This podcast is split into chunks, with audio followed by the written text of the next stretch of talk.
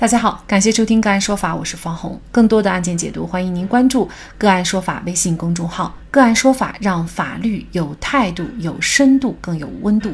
今天呢，我们跟大家来聊一下：女子试戴二十一万的名表不慎滑落摔坏，该如何担责？今年二月，万女士陪同朋友到北京朝阳区的国贸商城一家知名手表旗舰店内购买手表。店员接待万女士的朋友时，万女士自行拿起了一枚腕表进行试戴。手表店提供的事发时店内视频显示，店员在万女士的对面为她的同伴提供介绍、试戴、指导等服务，并没有对万女士进行任何的提示或者是帮助服务。万女士自行把手表搭在自己的手腕上的瞬间，腕表滑落到了地上。根据手表店向法庭出示的损坏手表实物可以看到。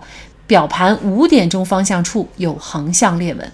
手表店表示，手表价值二十一万三千五百块，想要恢复原状，只能更换整个表盘，维修费三万多元，这个钱得万女士出。而万女士表示，不排除手表在试戴前已经损坏，她拿起来试戴，店员也并没有阻止，店员存在管理失职，手表滑落是意外。万女士说，展示的过程以及她为客户服务的过程出现了失控。她认为这个过程中发生的风险应该是商家的责任。手表店代理人称，事发前腕表完好无损，店铺不会展示有瑕疵的腕表，并提供腕表巡检记录予以证明。被告的佩戴是不标准的，没有很好的固定，造成了滑落。滑落过程是在被告的控制范围内。因此，损害后果也应该由被告来承担。而万女士的代理人却强调，万女士并非故意。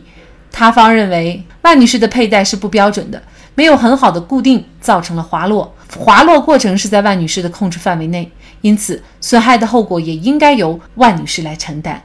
而万女士的代理人则强调，万女士并非故意，他认为是个意外事件，并不是因为当事人的故意或过失。商家在销售商品的过程当中，更应该提高注意义务。万女士希望法院从他们的主观意愿上去考虑责任的分担。那么，试戴商品出现意外，到底谁该担责，又该担多大的责任？就这相关的法律问题，今天呢，我们就邀请云南大格律师事务所主任耿学莲律师和我们一起来聊一下。耿律师您好。啊，范主播你好。其实看到这个案子啊，就让我们联想到几年前发生的大妈来云南旅游试戴玉镯，结果不小心就把这个玉镯摔碎了。店家要求她赔偿，她呃，因为听说这个费用太高了哈，呃，玉镯挺贵的，就当场呢就晕倒了。本案也是试戴，那也把人家的一块名表给弄碎了。万女士到底有没有责任？这个怎么来判断呢？按就这个案件而言呢，万女士的责任其实是很明确的。就我们说的通俗一点，从万女士这个角度来说，她作为顾客，当她把定价的商品拿到自己手上的时候，那么她就负有保护持有的商品不受损害的义务。那么就判断的标准而言呢，我想其实也很简单，就是这个东西一旦在万女士拿着，就意味着这个东西在这个时候在她的控制之中。那在他的控制之下，他就要承担起保护好这个财产的义务。那您觉得这个万女士如果承担责任的话，要承担多大的责任呢？我觉得根据本案的具体情况的话，她承担的肯定是主要责任。那么就像我们上面所说的，既然这个万女士有责任，那就要承担。那么到底承担多大，就要看双方各自过错的大小。那么在本案当中，万女士的过错。到底是大还是小呢？我们可以这样来分析：首先，从定价及售货员在销售展示自己的商品时，既有对商品属性进行说明，对顾客进行安全提醒，并根据商品的贵重程度给顾客了解商品、试穿试戴商品，要进行合理协助的义务。从这个角度来说，那么店家没有对万女士进行任何的提示。或者是帮助，那么它存在一定的过错，应该对本次损失承担一定的责任。但是这个责任就像我们刚刚说了，它的产生属于一种从属性的协助义务，故承担的应该是次要责任。那么这么说呢，其实万女士要承担多大的责任就很清楚了。商家承担的是次要责任，那万女士就意味着她要承担主责。那么至于说主次责任资金到底划分多少，那么这里呢，它有一个自由裁量权，也就是法官他根据案件的具体情况有一个自由裁量权的范围。那么我的理解呢，就是法官在他自由裁量权的范围之内，结合本案综合本案的各种情节，能够合理把握就行了。那么本案比较幸运的就是说呢，万女士她只承担一个维修费哈，也就是也不是整个手表的二十一万块钱这么高。那么您觉得它跟之前大姐世代玉镯案件有什么区别呢？因为当时这个店家呢也是主张让大姐赔几十万哈，说这个玉镯很值钱。那么玉镯它可能没有办法修是吧？然后这个表呢它又可以修。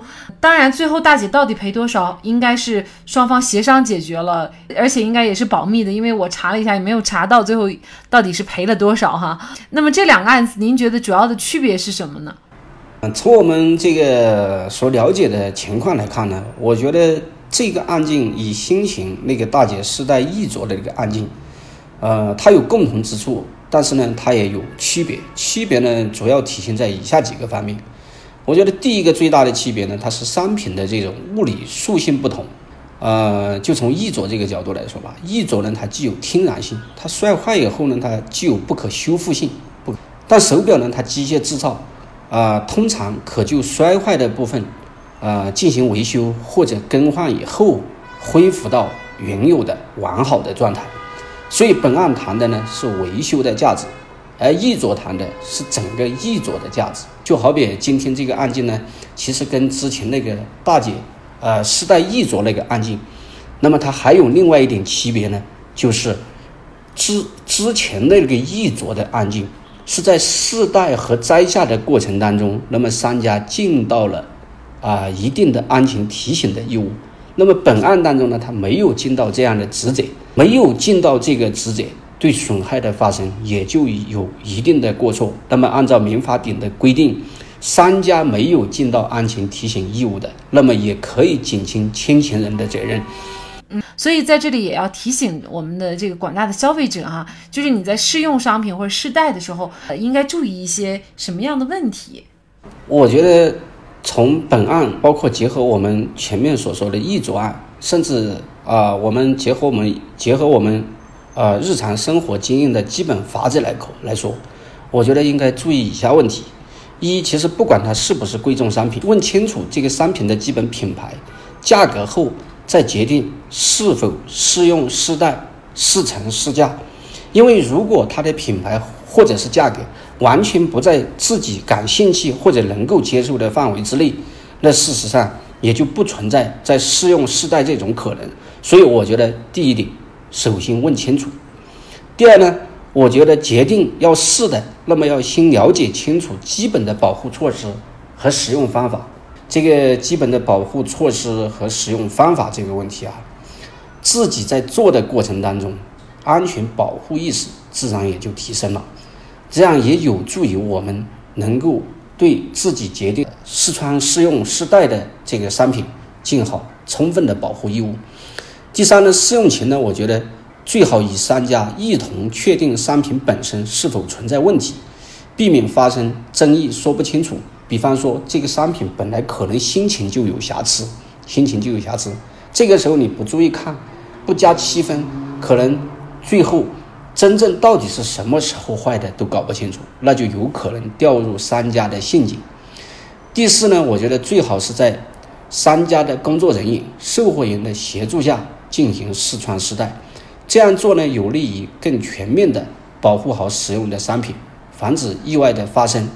那么从商家这个角度来说，那么他可以也就提前尽到对消费者合理的这个安全提醒、呃提醒提示说明的义务。所以呢，整体上我们还是这个提醒大家要关注相应的注意事项，尽可能避免纠纷的产生。毕竟，在这个消费领域，我觉得通常情况之下，没有损坏就没有伤害。嗯，那同样的，没有试戴也就没有损害哈。